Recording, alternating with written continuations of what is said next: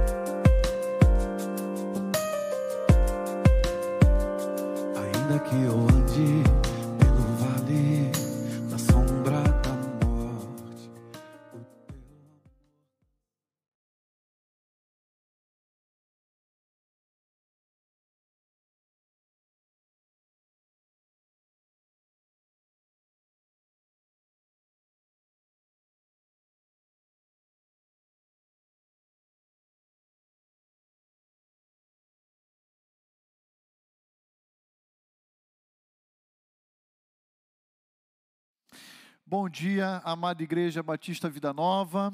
Bom dia, querido amigo, querido irmão. Bom dia, igualmente, a você de casa que nos acompanha nessa transmissão nossa. Quero cumprimentar a todos com a graça e a paz de Cristo Jesus, desejando já no início dessa manhã de domingo uma excelente semana na presença de Cristo. Nós vamos dar continuidade ao nosso estudo do livro de Atos dos Apóstolos.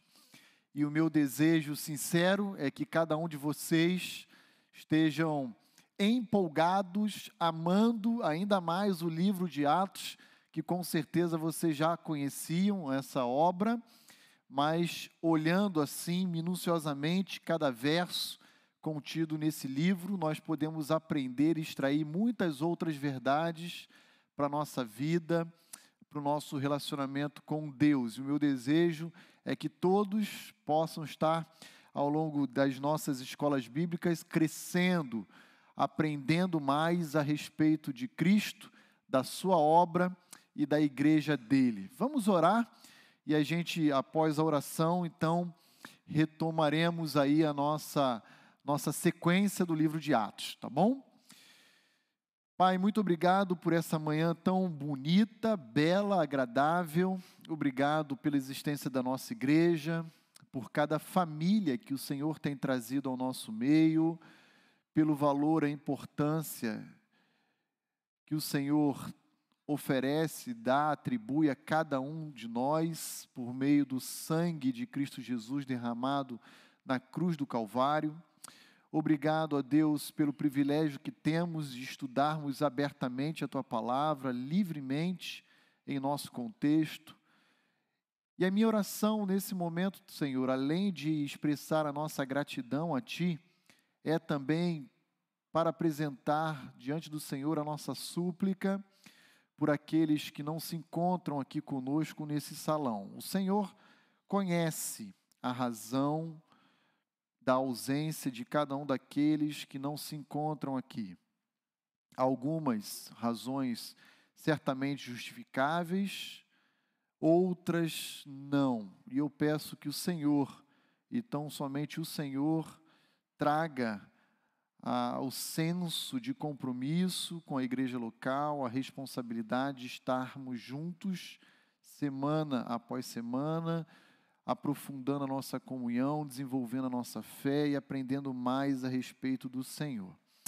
Eu peço que o Senhor nos direcione ao longo de todo esse tempo de estudo que teremos agora na manhã de hoje e que o Senhor também seja honrado na noite de hoje, a partir da prestação de culto que, como igreja, iremos oferecer a Ti.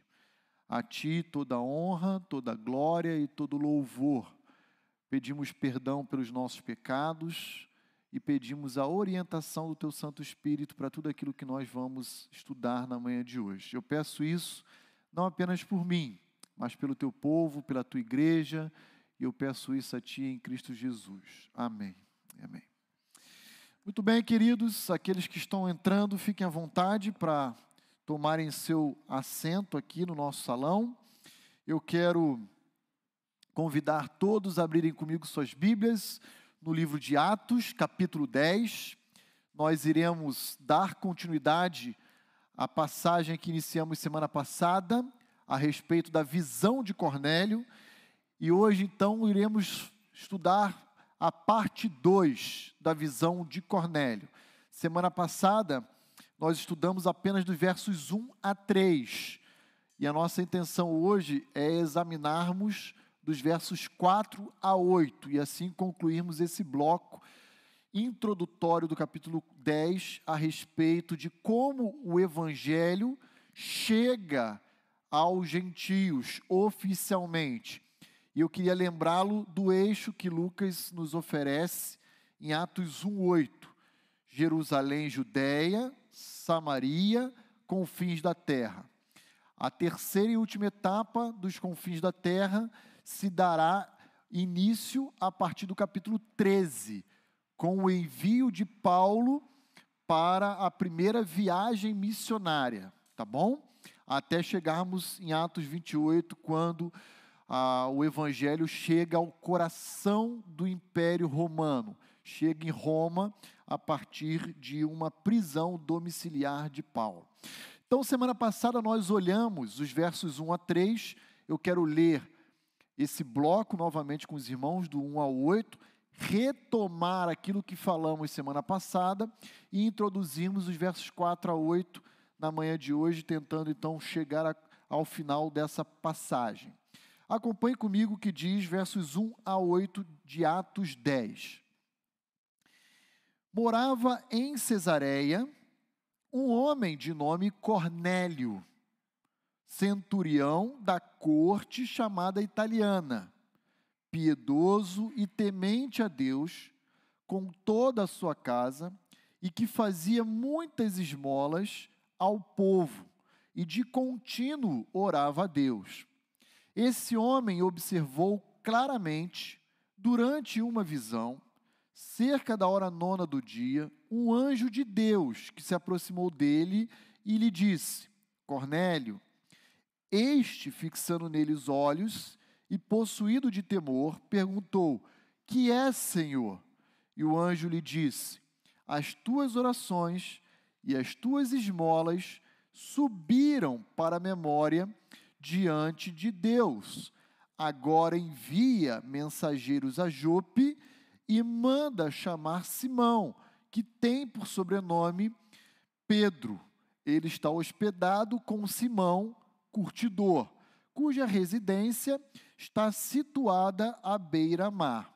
Logo que se retirou o anjo que lhe falava, chamou dois dos seus domésticos e um soldado piedoso dos que estavam a seu serviço. E, havendo-lhes contado tudo, enviou-os a Jope. Então, eu queria rapidamente aqui, no início do nosso tempo hoje, lembrar você do que nós estudamos semana passada.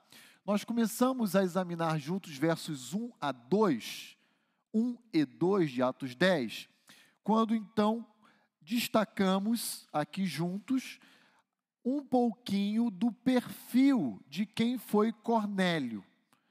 E aí o versículo 1 diz: morava em Cesareia um homem de nome Cornélio.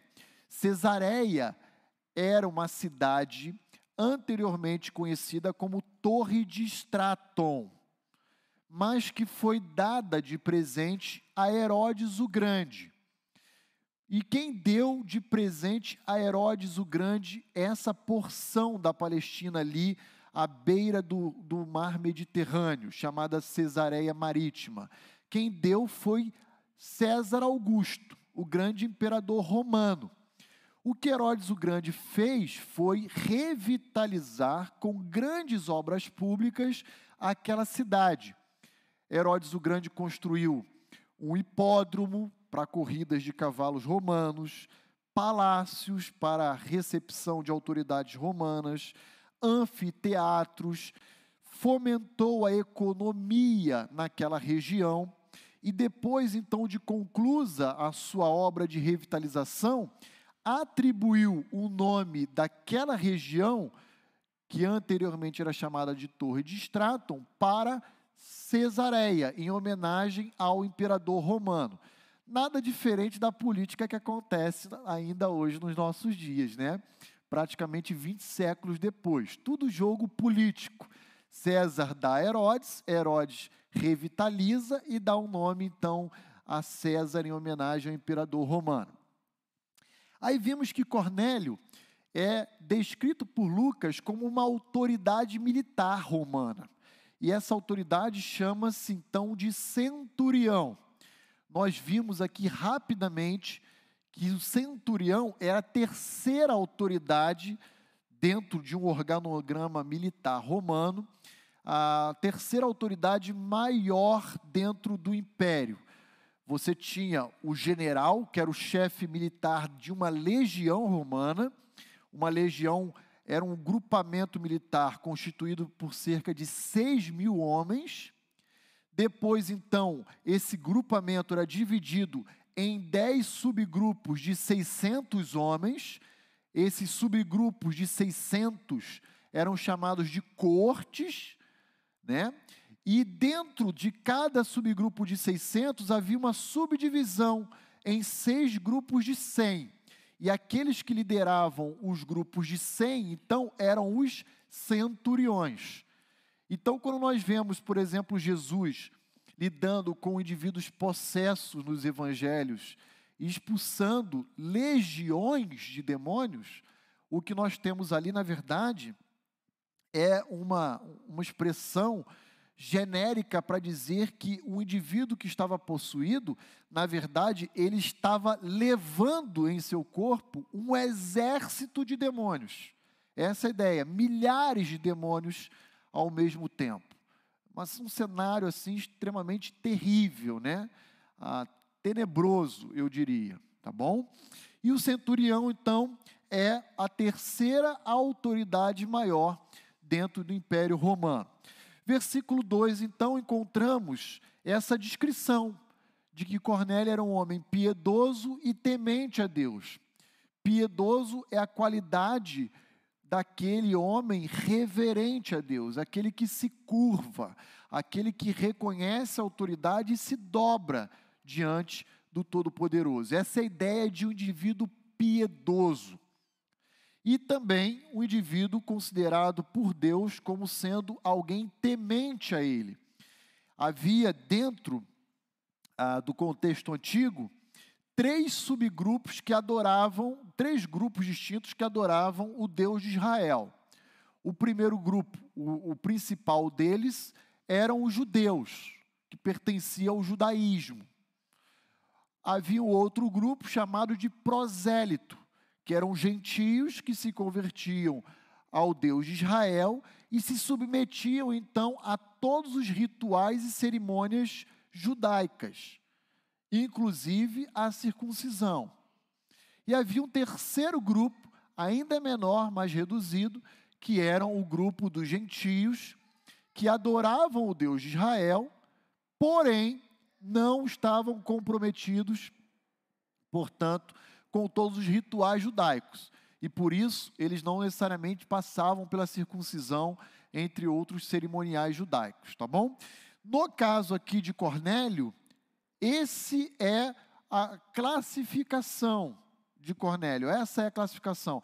Ele era alguém temente a Deus, alguém que não havia se circuncidado, que não tinha abraçado os rituais judaicos, mas que adorava o Deus de Israel.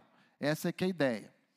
E ele fazia isso com toda a sua casa, com sua esposa, com seus filhos, com os seus servos empregados, inclusive com os soldados que estavam debaixo da sua autoridade direta e que fazia esmolas ao povo e de contínuo orava a Deus. Aqui nós encontramos Lucas descrevendo como Cornélio era piedoso e temente a Deus. Como é que alguém percebe a piedade individual de um crente? Lucas descreve por meio das ações de assistência aos necessitados e por meio de um tempo diário e regular de oração com Deus. Então, rapidamente lembrando o que falamos semana passada, em Atos 10, verso 2, esse era o perfil de Cornélio. E aí, o que nós destacamos é que duas marcas indeléveis, ou seja, duas marcas que não se apagam na vida de alguém piedoso e temente a Deus, é a marca da assistência aos necessitados, ou seja, uma evidência do amor ao próximo, e também de um tempo de oração. Gente, isso é muito importante, gente, porque agora no versículo 3, como eu vou destacar aqui para os irmãos, na sequência, nós vamos nos deparar com Cornélio sendo um indivíduo que orava a Deus regularmente. E não apenas Cornélio, mas os judeus tinham momentos fixos, diários de oração a Deus. Ah, lembra aí de Daniel? Qual foi a razão que levou Daniel a ser levado à cova dos leões? Vocês lembram? O, o grande imperador baixou um decreto proibindo que todos do povo se relacionasse a qualquer um dos deuses das suas respectivas nações durante 30 dias. Lembram disso? Que durante aquele intervalo só deveriam se curvar e adorar ao imperador. E o que, que Daniel fez? Entrou por aqui, saiu por aqui. Deu a hora dele, foi para casa, foi para o quarto de janela aberta e continuou orando. Isso mostra o valor, a importância, o significado na vida desse grande servo de Deus, que não se tornou grande assim casualmente. Se tornou um grande servo de Deus porque cultivava, nutria o seu tempo de oração com Deus. Esse foi uma das essa foi uma das ferramentas, né? Versículo 3 de Atos 10. Opa! Opa, temos uma pergunta. Obrigada, Carol. Pode, pode ler para a gente, Carol. Pastor, a irmã Cláudia perguntou: Pastor Roni, sendo Cornélio uma autoridade romana e ao mesmo tempo um devoto do Deus dos judeus, podemos considerá-la um, um crente apaisana, visto que provavelmente tinha compromisso oficial com Roma? Sim, Cláudia, sim, eu, eu creio que sim. Eu creio que, que Cornélio, a, a gente ainda está no início do livro de Atos 10, tá, Cláudia? É, a gente ainda vai ver Cornélio ser exposto ao Evangelho de Cristo, apresentado através de Pedro, a, a oferta de salvação de Cristo. Mas Deus, a gente vai ver agora na aula de hoje, Deus já estava se agradando do testemunho, do relacionamento que ele tinha com Deus, ah, do seu temor a Deus, mas ainda faltava algo mais a Cornélio. E é esse algo mais que Pedro vai vir para suprir ao pregar e apresentar o Evangelho. Então, eu diria, Cláudia, que ah, Cornélio está no momento de transição entre o judaísmo, que foi cumprido na, vida, na vinda de Cristo, né? E agora o cristianismo que surge a partir de Atos 2. Então eu diria que Cornélio é um personagem assim singular, de transição, né? De alguém que continuava devoto ao Deus de Israel, mas que precisava ainda ouvir a respeito da vinda do Messias, que já tinha vindo na sua época ao mundo, cumprido seu papel e que provavelmente ele ainda não conhecia, e será apresentado através de Pedro. Então a gente ainda está no início do capítulo 10, a gente vai chegar lá ah, nos próximos domingos aí, tá bom? Então eu creio que ele era um indivíduo temente a Deus, como Lucas diz, mas ainda não estava completo, ainda tinha algo a ser realizado na sua vida, tá bom? Ajuda aí, Cláudia. Deu para esclarecer um pouquinho mais? Pois não. Pega o microfone, Carol, por favor, senão eu não consigo te ouvir também. Inclusive com os deuses de Roma? Então, em relação aos deuses romanos, Cláudia, o que a gente pressupõe, porque o texto ele não, ele não entra nesses detalhes, o que a gente pressupõe, pelo menos é a minha impressão, Cláudia, é que Cornélio tomou uma decisão. E a decisão de Cornélio foi a de adorar o Deus de Israel e abrir mão do panteão de deuses romanos. Essa é a impressão que eu tenho. Ele fez uma opção. A opção dele é, enquanto um militar romano, dentro da corte italiana, ele vai é, é, ser alguém respeitoso ao paganismo de César e tudo mais. Porém, a opção que ele fez para si e para toda a sua família não é a de adorar os deuses romanos, dos- do panteão romano. Me parece que a ênfase que Lucas quis dar para nós é que ele fez a decisão de amar e adorar apenas o Deus de Israel. Tá bom? Se não fosse assim, provavelmente Lucas apontaria alguma coisa a mais para nós no seu registro e as ofertas que Cornélio apresentava a Deus certamente não seriam aceitas como ela foi. Isso a partir do verso 4 a gente vai ver o conteúdo da visão de Cornélio, tá bom? Então a impressão que eu tenho, Cláudia, é essa, que Cornélio e a sua casa fez uma opção. E a opção que eles tomaram, a decisão que eles fizeram foi: nós vamos adorar dentre todos os deuses de Roma, o Deus de Israel. Os demais a gente não vai ter qualquer compromisso ou vínculo de relação com eles. É a impressão que eu tenho, tá bom? Ajudou aí? Qualquer coisa, vai interagindo aí com a gente, tá? A Carol está me ajudando aqui eh, na transmissão, ela para aqui, interrompe e lê para a gente, tá bom? Voltando então aqui para o que a gente falou semana passada, e aqui a gente vai parar no verso 3 para começar agora um novo conteúdo que a gente não abordou. Versículo 3, a gente tem: Esse homem, Cornélio, observou claramente durante uma visão cerca da hora nona do dia, um anjo de Deus que se aproximou dele e lhe disse: Que hora do dia era a hora nona? Os irmãos lembram? 15 horas. Essa igreja está assim, ó. Nota 10. É isso aí. A hora nona corresponde ao nosso cronograma, né? A, a nossa cronologia às 15 horas, por quê? Porque na cronologia judaica, zero horas corresponde às seis da manhã. Então, seis da manhã mais a hora nona, ou seja, mais nove horas, dá o equivalente a três horas da tarde, 15 horas. Então, o dia judaico não é da meia-noite às 24 horas. É das seis da manhã às seis da manhã.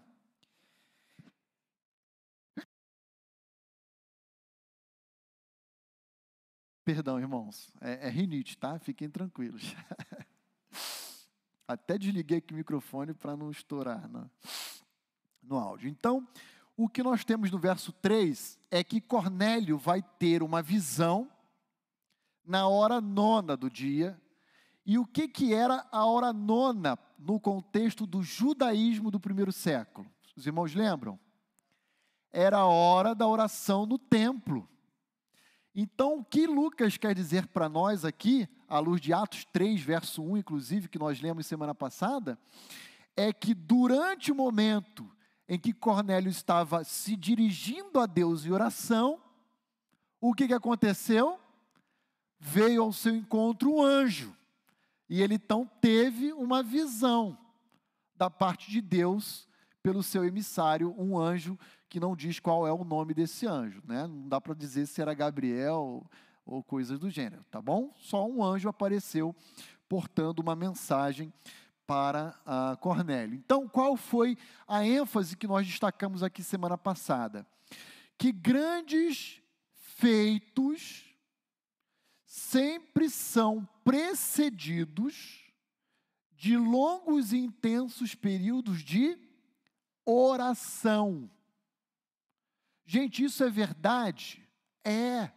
Lembra que lemos semana passada Lucas capítulo 6? Jesus, após o seu primeiro ano de exercício ministerial terreno, ele sobe ao monte. Diz o texto em Lucas 6, de 10 a 12, que ele passa a madrugada orando, e ao amanhecer, o que, que ele faz? Ele desce do monte, e dentre os discípulos, ele escolhe doze para dar início, então, à sua igreja, que começa em Atos 2. Ele então recebe esses doze o nome de apóstolos. Todos eram discípulos, mas daquele grupo maior, ele escolhe doze que passam a ser chamados de apóstolos. Nós temos em Atos 13, antes da igreja de Antioquia enviar o apóstolo Paulo para uma missão, para uma viagem missionária, para uma tarefa grande de evangelização e plantação de igrejas, a igreja de Antioquia fazendo o quê? Jejuando, impondo a mão e orando e enviando Paulo. Grandes feitos acontecem como fruto de uma oração, de um tempo com Deus. Olha só que interessante. Olha o que vai acontecer ainda em Atos 10. Já vou dar um spoiler aqui para os irmãos. Olha comigo no capítulo 10. Obrigado, Chay.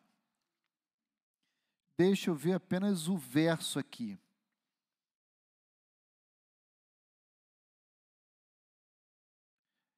Verso 9. No dia seguinte, Indo eles de caminho, estando já perto da cidade, subiu Pedro ao eirado por volta da hora sexta, a fim de orar. Se você continuar, esse vai ser o texto da semana que vem, a leitura, o que, que acontece com Pedro? Recebe uma visão. Olha que interessante. Cornélio para para orar durante o período da oração da hora nona. E é surpreendido com uma visão. Pedro vai orar na hora sexta. E é surpreendido com uma visão. Grandes coisas acontecem. Isso é fato. Há uma relação intrínseca no ensino bíblico entre oração e grandes feitos. Essa é a máxima que a gente quer destacar aqui. Até aqui tudo bem, irmãos? Está claro isso para todos? De verdade? Então a gente vai continuar agora olhando a partir dos versículos 4 em diante. Tá bom? Até o verso 3 nós dedicamos o nosso tempo semana passada. Hoje a gente vai começar dos versos 4, tentando ir até o versículo 8. Tá bom? Ok. Sem mais, então, vamos dar continuidade aí agora, olhando dos versos 4 ao 6 de Atos 10, o conteúdo da visão de Cornélio, a mensagem que o anjo vai dar a Cornélio. Então, ah, veja aí comigo o versículo 4. Cornélio, este, fixando os olhos no anjo, nele, e possuído de temor, aqui a palavrinha enfobos. Então, o que, que significa esse temor aqui? Fobia. Como é que a gente traduz fobia? Medo. Aqui a atitude é de, de Cornélio diante do anjo é um misto de medo e reverência. E, e, isso é tão, tão interessante que quando, mais adiante Atos 10, Pedro também vai ao encontro de, de Cornélio, Cornélio também vai se prostrar ali. E Pedro vai falar, não, peraí, peraí, peraí, levanta e vamos conversar. É uma atitude de respeito, reverência associada com medo. Então Cornélio fixa os olhos no anjo e possuído ou cheio, né, repleto de medo, de reverência, de respeito, ele pergunta: "O que é, Senhor?" E o anjo lhe disse: As tuas orações e as tuas esmolas subiram para a memória diante de Deus.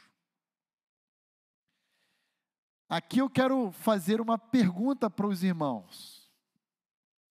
O que significa que as orações, as esmolas de Cornélio subiram para a memória diante de Deus?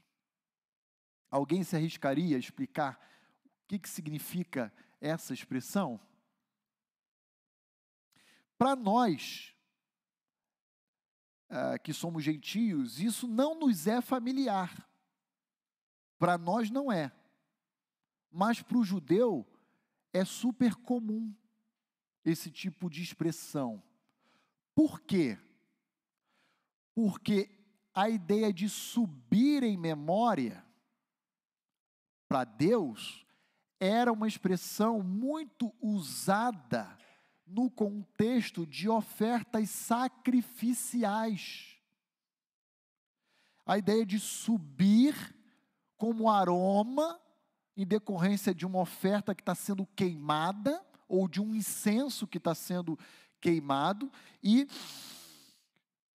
trazendo a Deus um aroma agradável. Isso tem a ver com o ensino previsto em Levítico. Para nós isso é totalmente é, diferente, não faz parte da nossa cultura. Mas no contexto judaico ou do judaísmo, isso era super comum. Em outras palavras, prestem atenção na mensagem que o anjo está dando a Cornélio. Ele está dizendo basicamente assim: Olha, você não é um judeu, mas mesmo assim, suas ofertas de sacrifício, a saber, oração e esmolas, produzem o mesmo efeito e resultado das ofertas que os sacerdotes araônicos apresentam diante de Deus. Então, pastor, eu quero entender um pouquinho melhor isso. Vamos lá, Levítico capítulo 2. Abra lá comigo sua Bíblia em Levítico 2.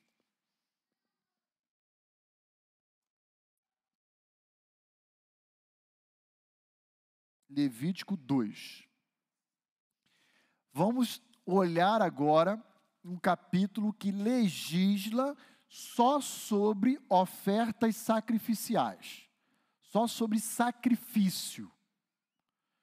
Hoje a gente vai aprender sobre uma teologia de sacrifício na Bíblia, tá bom? Então olha lá. Levítico 2, olha comigo o versículo 1 já. Olha lá. Quando alguma pessoa fizer oferta de manjares, o que é essa oferta de manjares? Oferta de cereais, de grãos, tá bom? A ideia é essa. Ao Senhor, a sua oferta será de flor de farinha, nela deitará azeite e sobre ela porá incenso. Então, ó, vai pegar a flor de farinha, botar assim no recipiente, vai derramar azeite, ok? E vai colocar incenso. Esse é o modelo levítico de uma oferta de manjares, de cereais. E aí aquele, aquele incenso vai, é, como posso falar, é, é, é exalar um aroma agradável a Deus. Essa é a ideia, tá? Versículo 2, e aqui que eu quero que você preste atenção comigo, ó. Levá-la aos filhos de Arão. Quem são esses filhos de Arão? Os sacerdotes. Os sacerdotes araônicos. Então você vai preparar tudo isso e vai levar ao sacerdote araônico um dos quais tomará dela um punhado da flor de farinha e do seu azeite com todo o seu incenso e os queimará. Vai colocar no altar e vai lançar fogo, vai queimar. E aí, olha como termina o versículo 2: como porção memorial sobre o altar. É uma oferta queimada de aroma agradável ao Senhor. Então você vai fazer assim, ó, você é judeu. Você vai pegar uma bacia, vai colocar flor de farinha, vai derramar azeite e vai colocar lá um incenso. Aí você vai levar até o sacerdote araônico. O que, que o sacerdote vai fazer? Vai pegar um punhado da tua oferta, vai colocar no altar junto com azeite e incenso e vai jogar fogo e vai queimar. E aquela fumaça dali vai exalar, segundo a lei de Levítico, um aroma que agrada ao Senhor. E esse ato sacrificial, essa oferta, irmãos, diz Levítico 2:2 que é uma oferta memorial. E o que, que significa isso? Esse ato tem um, um ele representa, ele é um, é um símbolo que aponta para Deus como a fonte de todo sustento. Por quê? Porque o cereal, o grão, era o alimento do judeu. E quando ele fazia isso, ele estava dizendo: Deus, eu estou lembrando ao Senhor que tu és a fonte de todo o meu sustento. Tu és aquele que me provê tudo que eu preciso para o meu alimento. Isso é uma oferta memorial, uma oferta sacrificial. Deixa eu lembrar os irmãos. Existe algum ato memorial no Novo Testamento que a igreja de Cristo precisa realizar? Qual é? A ceia. E o que que nós fazemos quando celebramos a ceia do Senhor? Nós trazemos à memória que Deus é a fonte, a provisão de toda a nossa salvação. Faz sentido? Está dando para entender agora? Cornélio, diz o anjo, as tuas esmolas, a ajuda e o auxílio, o socorro aos necessitados e as tuas orações diárias regulares, elas produzem em Deus um aroma agradável. Só que aqui a mensagem do anjo é o contrário. Em vez de produzir em Cornélio um memorial, aqui em Lucas 10 parece que os atos de Cornélio produzem em Deus esse memorial.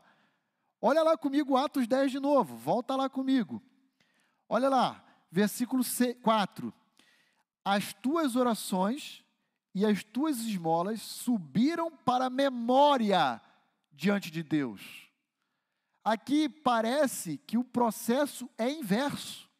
Está dizendo assim, Cornélio, a sua piedade individual foi gravada na memória de Deus, pela forma como você orienta a sua vida e o seu testemunho. Gente, isso é formidável. Em outras palavras, o anjo está dizendo: Deus tem você diante dos seus olhos, diariamente, como um indivíduo piedoso, que o agrada. Isso é fantástico. Isso é incrível. E veja, a grande ironia: é um judeu? Não. É um gentio romano. Mas que aos olhos de Deus está produzindo algo que era específico de uma linhagem dos sacerdotes araônicos. Não era qualquer judeu, não era um levita, era um sacerdote da linhagem de Arão, irmão de Moisés. Voltemos ainda para continuar a leitura em Levítico 2, para acrescentar um pouco mais. Versículo é, 9 aqui. É, é, Levítico 2, verso 9. Para continuar ainda sobre esses sacrifícios. Levítico 2, 9. Da oferta de manjares, tomará o sacerdote a porção memorial e a queimará sobre o altar. É a oferta queimada de aroma agradável ao.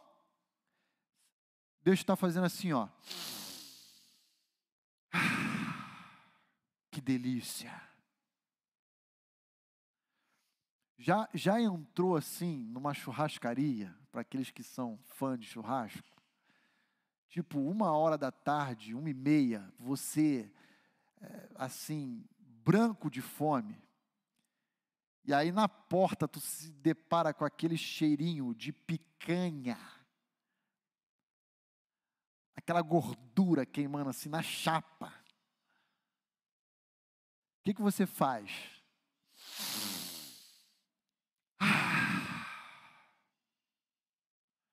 Você já você, você fica empolgado, você, você fala assim, ó, qual mesa? Aquela ali, já pode trazer. E você vai junto com o garçom, tá nem sentado, você já está sendo acompanhado pela picanha, né? Gente, essa é a ideia aqui. É um aroma agradável a Deus. Deus está fazendo assim, ó. Ai, Tati, suas orações, e sua piedade estão diante dos meus olhos. Ah, Elisângela, suas orações e sua piedade alegram o meu coração. Essa é a atitude. Olha comigo o final do capítulo 2 de Levítico, agora o verso 16. Assim o sacerdote queimará a porção memorial dos grãos de espigas esmagados Agora, outro tipo de oferta, mas também relacionada a grão. De espiga esmagado e do azeite com todo o incenso. É oferta queimada ao Senhor. Então, agora ajudou um pouquinho a entender a expressão utilizada pelo anjo para Cornélio, quando diz: Ó, as tuas esmolas e as tuas orações subiram diante do, é, subiram para a memória diante de Deus. Está dizendo, ó, o que você está oferecendo a Deus é sacrifício agradável ao Senhor. Muito bem. Deixa eu pegar o microfone, irmã Vera, só para o pessoal de casa poder ouvir a, a colocação da irmã, senão eu apanho aqui. no bom sentido, é claro, né? Pois não, irmã Vera, fica à vontade. É, no, no, no capítulo 8 de, de Apocalipse, pastor, lembra aquela passagem que, que os anjos oferecem as orações dos justos como oferta ao Senhor também, e que sobe como um incensário de ouro. Então, é, é para a igreja isso, né, pastor? Isso, ali em Apocalipse, sim, com certeza. É, eu estou querendo lembrar, eu até eu esqueci de anotar, mas quando eu estava preparando essa aula, eu me lembrei ah, desse texto. Deixa eu só ver aqui exatamente qual é o. Apocalipse capítulo 8. A irmã já, já identificou o verso aí? Verso, a partir do verso 3, né? Ah, tá. Veio outro anjo e ficou de pé junto ao altar com um incensário de ouro, e foi-lhe dado muito incenso para oferecê-lo com as orações de todos os santos sobre o altar de ouro que se acha diante do trono. É, eu tinha pensado em outro texto, não era nem esse, mas é, esse também ilustra bem. Eu estava pensando, eu achava que era o capítulo 5 ou 6 aqui, agora eu não lembro. O 4, o 4 acho que é o 4. O anjo subiu diante de Deus a fumaça do incenso com as orações dos santos. Isso, isso aí, era o 4 que eu estava pensando. É, são, isso tudo que a irmã está tá destacando é o quê? É uma percepção de como Deus reconhece a oração dos santos. Para Deus, a minha oração é a sua. Significa o quê? Sacrifício a Ele. É uma oferta a Ele. E, e, o que é interessante, irmã Vera, eu vou olhar agora com os irmãos aqui para outras passagens, é Vamos tentar construir aqui uma teologia de sacrifícios, de ofertas a Deus. Então vou pedir a ajuda dos irmãos aqui, ó. Então quem puder, abra comigo sua Bíblia, por exemplo, no Salmo ah, 51, 17. Então vamos ver aqui juntos outras expressões ou uso de sacrifício, de oferta memorial a Deus. Então veja, ó, assistência aos necessitados ou socorro aos vulneráveis, aos necessitados, bem como a oração é encarada por Deus como sacrifício. Salmo 51, 17. Quem pode ler para nós? Levanta uma das suas mãos aí, por favor. Aqui, a Ângela, a próxima Gláucia lá. Leia para nós, Ângela, por favor. Sacrifício aceitável para Deus é o espírito quebrantado. Ó Deus, tu não desprezarás o coração quebrantado e arrependido. Obrigado, Ângela. Então veja aí, o que é um sacrifício agradável a Deus? Parte A do verso 17. Um espírito quebrantado. E o que, que é um espírito quebrantado? É quando a alma do indivíduo está desfalecida, está enfraquecida, está desanimada, abatida, e ele ainda assim recorre a Deus. Para quem está fraco, se colocar de pé, isso é um sacrifício? Isso é um esforço? Sim ou não? Essa é a ideia da figura do Salmo 51, 17. Então veja, um espírito quebrantado é um sacrifício aos olhos de Deus. Outra passagem, Hebreus 13. Vou pedir que a, a minha esposa leia para nós os versos 15 e 16. Hebreus 13, 15 e 16. Só que eu vou pedir um favor a ela. Ela vai ler apenas o 15 e eu vou comentar. Depois ela lê o 16 e eu comento também. Então vamos lá. Hebreus 13, 15. Por meio de Jesus, portanto, ofereçamos continuamente a Deus um sacrifício de louvor, que é fruto de lábios que confessam o seu nome. Então, o que é um sacrifício de louvor?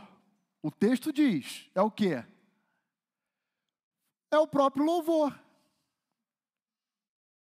Quando nós oferecemos a Deus.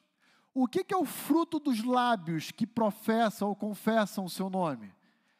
São palavras, é confissão, é o próprio louvor.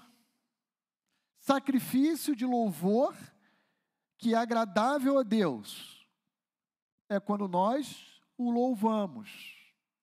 Verso 16, Gláucia.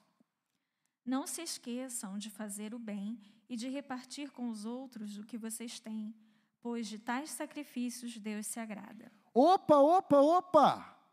Agora tem tais sacrifícios, está no plural, no verso 16.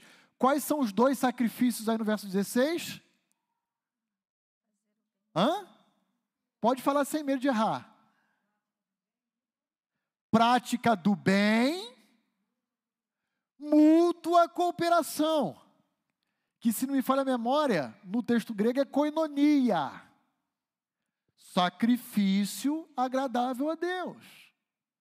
Então, ó, rapidamente, vamos lembrar aqui de alguns sacrifícios que a Bíblia nos ensina: prática do bem, mútua cooperação, espírito quebrantado, oração, auxílio aos necessitados. Estão comigo? Tudo bem? Vamos para mais um? Filipenses. Obrigado, Glaucio. Filipenses 4,18. Quem pode abrir e ler para nós essa passagem, por favor? Filipenses 4, verso 18.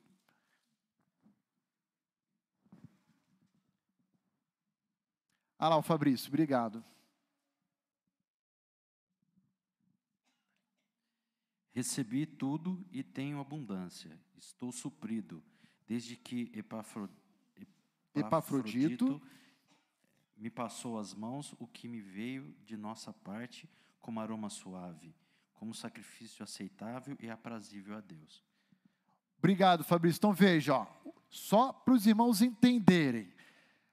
A carta que Paulo escreve à igreja de Filipe é uma das quatro cartas que ele escreve na prisão. Ele está em Roma. E ele está escrevendo uma carta para a igreja de Filipe, agradecendo aquela igreja, aquela comunidade, por ter enviado recursos para ele, recursos financeiros, ok? Através ou por intermédio de um indivíduo chamado Epafrodito. E ele está dizendo assim: ó, eu estou aqui de Roma, em Roma, numa prisão domiciliar, e vocês não se esqueceram de mim. Eu recebi tudo e tenho agora abundância, porque vocês me enviaram Epafrodito, que me passou às mãos o que veio da vossa parte, como aroma suave, como sacrifício aceitável e aprazível a Deus. Então, o que é o sacrifício aqui? Auxílio aos missionários, aos líderes, plantadores de igreja, aos evangelistas, àqueles que saem pelo mundo pregando o evangelho e tornando Cristo conhecido entre os homens. Mais um sacrifício aceitável e aprazível a Deus. Gente, a gente conhece e já ouvimos muitas dessas passagens, mas o que a gente nunca se deu conta é de estudar essas passagens sistematicamente, como nós estamos fazendo aqui hoje, para percebermos, eu e você, que existem várias modalidades de ofertas que podemos oferecer a Deus e que agradam a Deus nesses moldes há uma piedade individual e há uma piedade coletiva. Filipenses 4 é uma piedade coletiva, ou seja, a igreja de Filipe fez uma reunião, levantou uma oferta e mandou por Epafrodito até Roma para chegar às mãos de Paulo.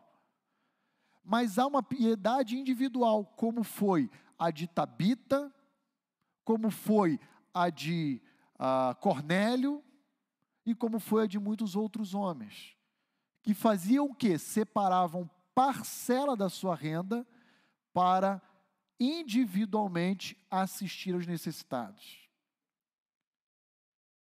Eu, eu acho particularmente isso formidável, incrível.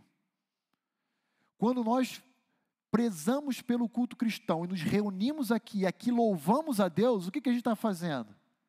Entregando a Deus a nossa oferta. Já parou para perceber isso? Quando a gente está aqui reunido como igreja, a gente baixa a cabeça e ora. O que, que a gente está fazendo? Entregando a Deus a nossa oferta. Culto é oferta. Quando nós chegamos aqui no momento específico do culto e fazemos um momento de contribuições e ofertas, o que, que nós estamos fazendo? Realizando um ato cultual de entrega, oferta. Do início ao fim, nós somos os ofertantes e Deus é o ofertado. E o que, que a igreja do século XXI está fazendo? Quer que eu diga para vocês? O avesso. Está invertendo. Deus passa a ser o ofertante e o homem passa a ser o ofertado. Há muitas pessoas que se dizem crentes em Cristo Jesus, vão a uma determinada localidade, uma comunidade local, para receberem e não entregarem. É isso. Resumidamente é isso. Há uma inversão de valores. Isso é culto cristão? Não é, não é. Não é culto cristão. Isso não é culto. Está longe de ser culto. Isso está mais para. Ah, é, tá mais para uma rifa, para um bingo, ah, onde o, o, o, sorteado do auditório recebe uma dádiva do que qualquer outra coisa. Isso não é culto. Isso não é culto. Muito bem. Então vamos voltar agora para Atos 10. E ah, quero, eu quero eu quero mais uma vez concluir aqui esse bloco com os irmãos, olhando, por exemplo, de Cornélio, que era um gentio, e dizendo o seguinte: cada crente, cada cristão, deve ser um sacerdote. E cada sacerdote deve entregar a Deus a sua oferta. Pastor, mas o senhor não estaria judaizando a igreja, já que nós somos um outro povo de Deus distinto? Não. Por que não? Lembra de 1 de Pedro 2,9? O que, que diz 1 de Pedro 2,9? Vós, porém, sois raça eleita, nação santa, sacerdócio real. Pedro está escrevendo para judeu? Para cristãos dispersos pela Ásia Menor, para a igreja. Raça eleita, nação santa, sacerdócio real, povo de propriedade exclusiva de Deus, a fim de proclamar-lhes as virtudes daquele que vos chamou das trevas para a sua maravilhosa luz.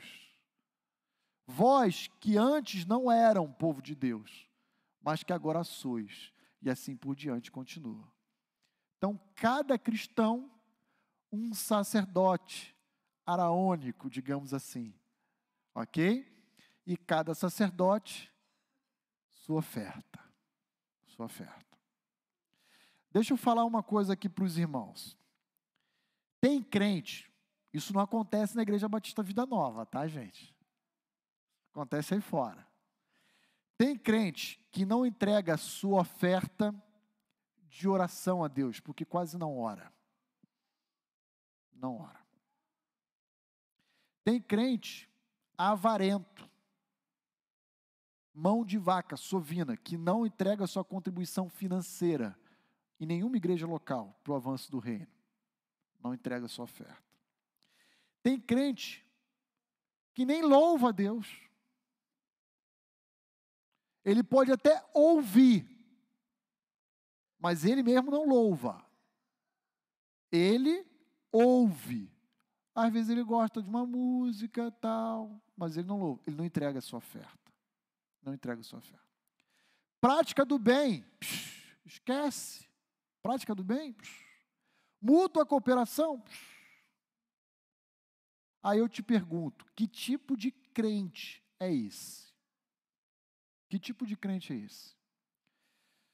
Não contribui, não ora, não louva, não pratica o bem, não exerce coinonia ou mútua cooperação, não socorre os necessitados, não auxilia os missionários, não. Que tipo de ofertante é esse? E pasmem, existe. E existem muitos, não são poucos, não, que se dizendo cristãos se encontram exatamente nessa mesma condição. Ok? Claro isso, queridos? Dúvidas aqui no salão?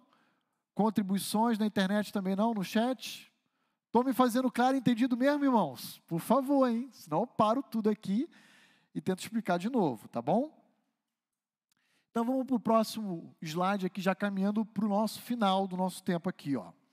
Versículos 7 e 8. Aliás, eu acho que eu não cheguei a ler o versículo 6. Eu cheguei a ler?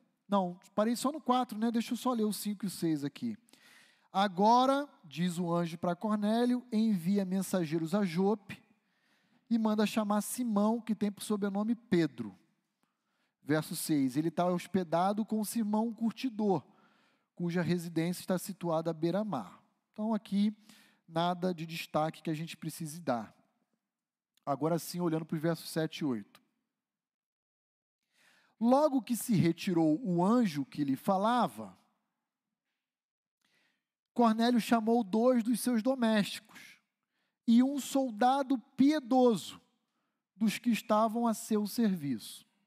Então, lembra quando lá no verso 2, Lucas descreve Cornélio como sendo um homem piedoso e temente a Deus? ele continua dizendo que não era apenas ele assim, toda a sua casa era assim também.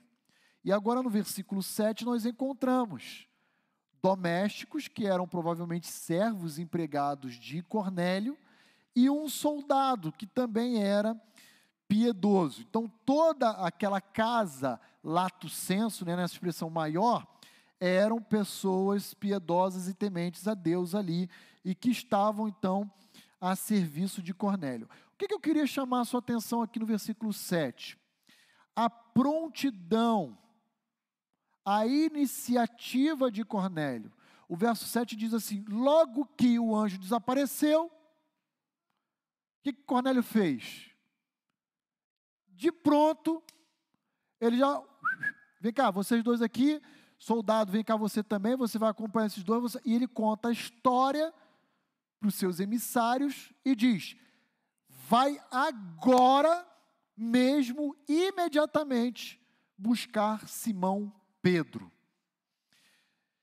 Cesareia Marítima ficava algo em torno de 48 a 50 quilômetros de distância de Jope.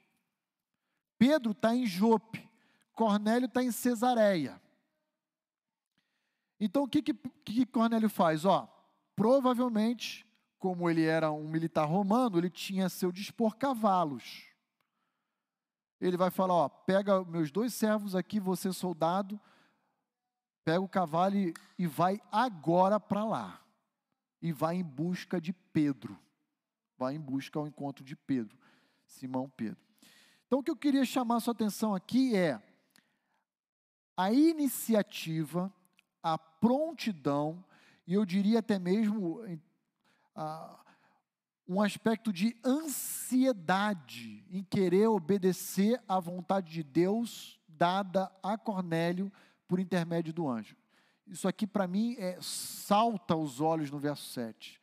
Logo que se retirou o anjo que lhe disse, que lhe falava, ele então já recruta três homens e envia em direção a Pedro. E o que, que nós podemos aprender com o exemplo de Cornélio? Como crentes em Cristo Jesus, nós igualmente devemos ansiar, não por obter anseios pessoais, adquirir bens, realizar sonhos. O nosso maior desejo ou anseio deve ser sempre em querer ver a vontade de Deus realizada, estabelecida e firmada na nossa vida. Isso aqui é muito sério, gente. Porque há muitos indivíduos que colocam, no final das contas, a vontade de Deus por último, em último lugar. Se sobra, se sobra. Se não sobrar, não tem problema. Deus não está aqui carnalmente, fisicamente, para me cobrar, exigir de mim. Então veja a atitude de Cornélio. Versículo 8 e, havendo-lhes contado tudo, enviou-os a Jope. Aqui o que eu queria também ainda dar um destaque nessa parte final aqui da passagem que nós estamos analisando é o seguinte. Prestem muita atenção. O anjo revelou a Cornélio qual era a vontade de Deus mas é Pedro quem apresenta o evangelho a Cornélio e sua casa. Isso vai ser objeto das próximas passagens que nós vamos analisar juntos. Seria mais fácil Deus pegar e enviar um anjo diretamente e esse anjo pregar o evangelho a Cornélio? Sim ou não? Sim. Mas olha que trabalhão Deus teve. Ele primeiro mandou um anjo para dizer, ó, manda lá em Jope, a 50 quilômetros de distância, pegar Pedro e trazer a sua casa para ele te apresentar essas boas novas. Por que, que Deus faz isso, irmãos? Por que, que Deus faz isso? Alguém sugere algum tipo de resposta? Porque a Bíblia diz que a tarefa da evangelização é uma tarefa confiada por Deus a homens, não a anjos. Qual é o método de Deus para a salvação do homem? Chama-se igreja. Deus percorre um caminho muito maior do que ele poderia fazer. Mas ele decide fazer esse caminho maior porque ele definiu que a tarefa da evangelização é uma tarefa dada a homens e não a anjos. O método que Deus, eu reitero, decidiu é usar a sua igreja, o seu povo. E se a igreja falhar? Pastor, resposta: não existe outro método. A igreja não pode falhar. Não pode. Ah, mas pastor, se a igreja falhar, as pedras clamarão.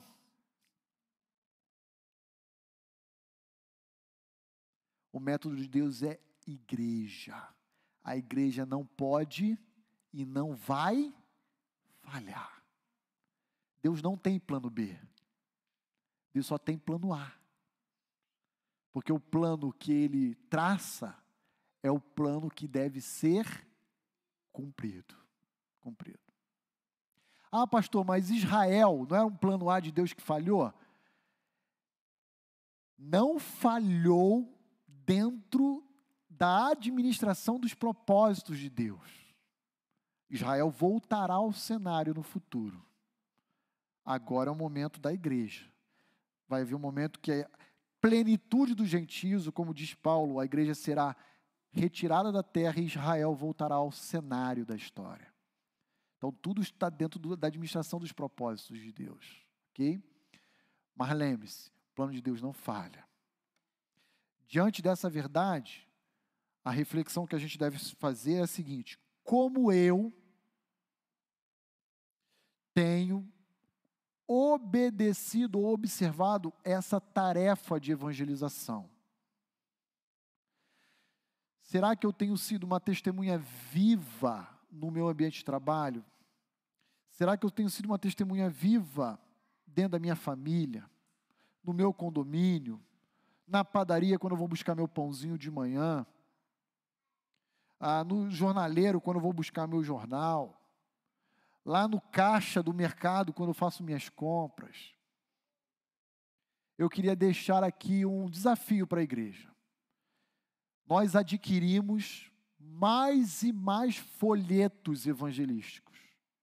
Irmão Milton está aqui para comprovar essa verdade e ele é quem tem me ajudado na administração desses materiais eu gostaria de deixar um desafio. Antes de você ir embora, pare aí no seu lugar, pense em algumas pessoas que serão objetos do seu testemunho, da sua evangelização, ore por elas e, antes de você ir embora, pega com o irmão Milton alguns folhetinhos e leva. Leva para sua casa, leva para o seu trabalho, leva para a sua vizinhança, para o seu condomínio, leva no jornaleiro, leva no mercado, deixa no bolso. Não será a pandemia que vai fazer a igreja parar na sua atividade de evangelização. Pandemia não pode parar. Amém, irmãos? Ok. Então vamos lá. Vamos fazer uma síntese, então, concluindo o versículo 8, quem foi Cornélio? Ok? Ah, quando você vai passar por um processo seletivo para a contratação de uma empresa, normalmente o primeiro passo que você faz é elaborar um currículo vita. Não é assim que a gente chama? E aí então você submete esse seu currículo a um cadastro do RH de determinada empresa. Eu queria ler aqui com os irmãos o currículo vita de Cornélio, à luz de Atos 10, rapidamente com os irmãos. Então preste atenção. Olha aí, ó. Lembra daquele item do currículo que tem habilidades, capacidades, né? Olha lá. Cornélio, piedoso, um homem reverente, um homem que reconhece a autoridade de Deus e que se curva, se dobra diante de Deus. Segunda qualidade, ou habilidade, ou capacidade, temente a Deus. Tudo isso em Atos 10, verso 2. Terceira, dava esmolas, ou seja, assistência aos necessitados. Lembro e reitero que dar esmolas no contexto do primeiro século é totalmente diferente de dar esmolas no dia de hoje. Já mencionamos que mendigava aqueles que de fato não poderiam exercer uma vida social plena, trabalhando, levantando recursos para sua família. É totalmente diferente de hoje, onde a gente tem 99% escravos das drogas e outras coisas mais. Orava regularmente. Orava regularmente. Uma vida regular, contínua de oração. Bom testemunho. Deixa eu ler Atos 10, 22 para os irmãos, rapidinho. Atos 10, 22. Olha lá. Então disseram: o centurião Cornélio, homem reto, temente a Deus e tendo bom testemunho de toda a nação judaica. Todos os judeus olhavam para Cornélio com admiração. Aliás, falamos aqui semana passada que todos os centuriões que aparecem no Novo Testamento, eles têm algo em comum, todos são amistosos com a fé cristã e com os discípulos de Cristo, né? Há um, inclusive, que preserva a vida de Paulo durante o naufrágio. Nós falamos em Atos 27 isso semana passada. Cornélio, ele é muito bem avaliado pelos judeus. Ele não é o inimigo dos judeus. Ele tem bom testemunho. Mas Atos 10, 22 também diz que ele era um homem reto, retidão, uma qualidade de alguém ah, que busca viver uma vida correta, honesta, transparente. A minha pergunta para você é a seguinte: qual é o seu currículo vita? Dentro desse negócio de Deus, Deus recrutou no processo seletivo Cornélio. Estou fazendo aqui apenas uma analogia, tá, irmãos? Brincando. Deus recrutou, falou: esse tem as habilidades, né? Que eu desejo para o meu grupo. Mas sempre lembrando que a salvação não é meritória. O fato de Deus reconhecer essas qualidades em Cornélio não serve de justificativa para a sua salvação. A salvação é pela graça. Isso sempre tem que ficar claro para nós, tá bom? Único exclusivamente pela graça. Mas veja, você que é salvo em Cristo Jesus, quais são as habilidades presentes no seu currículo? Lembrando que essa não é uma opinião de Lucas. Lucas está sendo inspirado pelo Espírito Santo de Deus. Essa é a opinião de Deus registrada por Lucas no livro de Atos a respeito de Cornélio. Como Deus vê o Renato, a Ângela, Rogério Ellen, Marielle Fabrício e a cada um de nós. E se ele nos enxerga como pessoas sinceras e piedosas, isso não é mérito nosso, não devemos nos vangloriar por isso. Mas o motivo dessa pergunta é promover uma reflexão honesta para identificarmos onde precisamos corrigir a nossa vida enquanto, Cristo, enquanto discípulos de Cristo Jesus.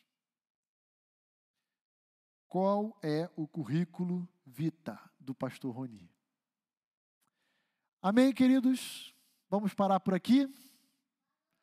A gente volta então semana que vem, continuando a partir dos versos 9 em diante. Alguma dúvida, contribuição aqui das, dos irmãos aqui do salão? Ou mesmo alguém daí de casa na transmissão. Nada, tudo tranquilo, tudo claro. Me fiz compreendido por todos? Ok. Então, Milton, vou pedir o um favor para o irmão de pegar os folhetos e, se possível, deixar ali na mesinha aqui de entrada. E aqueles, então, que quiserem, podem retirar à vontade ah, os folhetos aí para levarem para suas residências. Chay, você ia falar? Ah, bem lembrado. Já ia esquecer, tá vendo? Obrigado, Chay. Irmãos, eu queria, antes de encerrar e orar ao Senhor com, com todos, eu queria apenas fazer um, um anúncio aqui, um, dar um aviso para a igreja.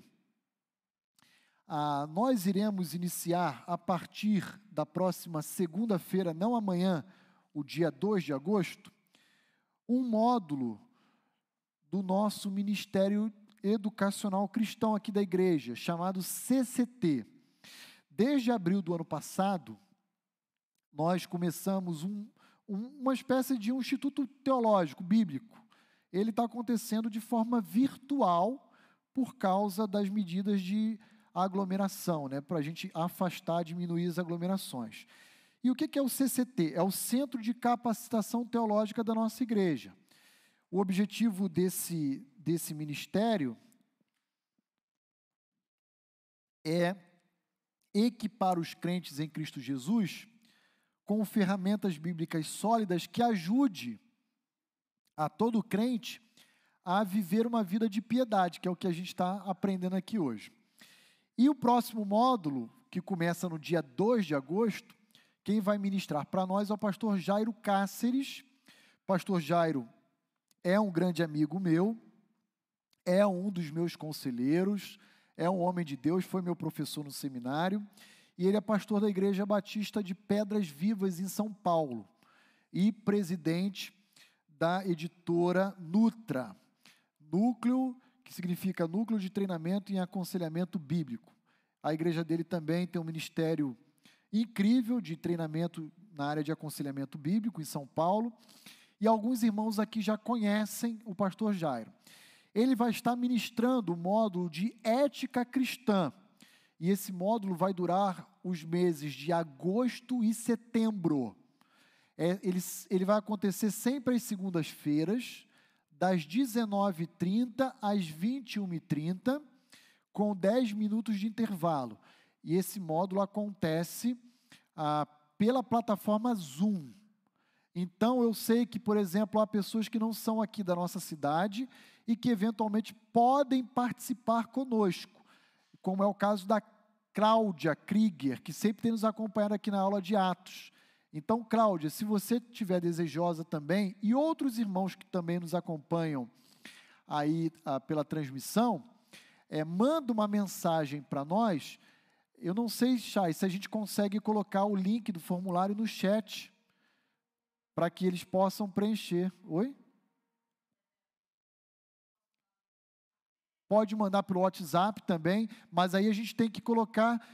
O, Carol, coloca um número de contato para quem tiver interesse mandar o zap para esse número e a gente dialogar com as inscrições de quem quiser fazer de fora. Ah, então, fica aberto o convite a todos. É um curso gratuito, nós não, não, não temos por objetivo angariar recurso financeiro com esse curso.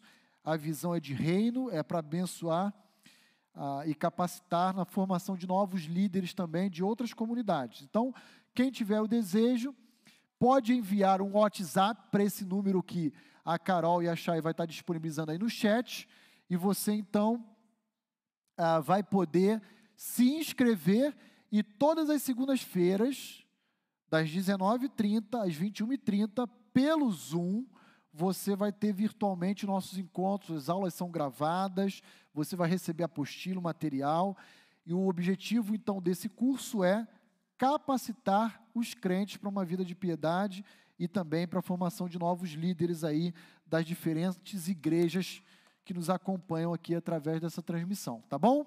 Então esse é o nosso desejo. Fica o convite aberto a todos. Nós vamos orar e então encerrar o nosso tempo de escola bíblica e retornaremos às 19 horas para, como igreja, prestarmos o culto a Deus e oferecermos a Ele também o nosso sacrifício, a nossa oferta. Amém, irmãos? Vamos orar. Senhor, muito obrigado por todo esse tempo precioso de aula e de meditação que o Senhor nos deu. Eu oro para que cada oportunidade como a que tivemos na manhã de hoje, seja gravada, escrita, registrada em nossas mentes e corações, e assim possamos ser servos melhores ao teu reino. Nosso desejo, ó Deus, é de queremos conhecer cada dia mais o Senhor e transformar esse conhecimento obtido que o Senhor tem nos proporcionado em uma vida de retidão, de piedade, de dependência. E assim, ó Deus, sermos crentes mais fortes, com a nossa fé cada dia mais fundamentada na tua palavra, no Senhor, e abençoar vidas que ainda não conhecem a Cristo e também ajudar a outros irmãos de outras comunidades a caminharem melhor contigo. O nosso desejo é esse, Senhor. Por favor, continue nos abençoando, Dá-nos um bom domingo na tua presença, até logo mais à noite. Essa é a nossa oração. E nós a fazemos a ti, apresentamos ao Senhor no mérito de Cristo Jesus, o nosso bendito redentor. Amém e amém. Bom domingo a todos, que Deus os abençoe. Até às 19 horas, tá bom? Voltamos às 19 horas com o nosso tempo de culto. Deus abençoe a todos.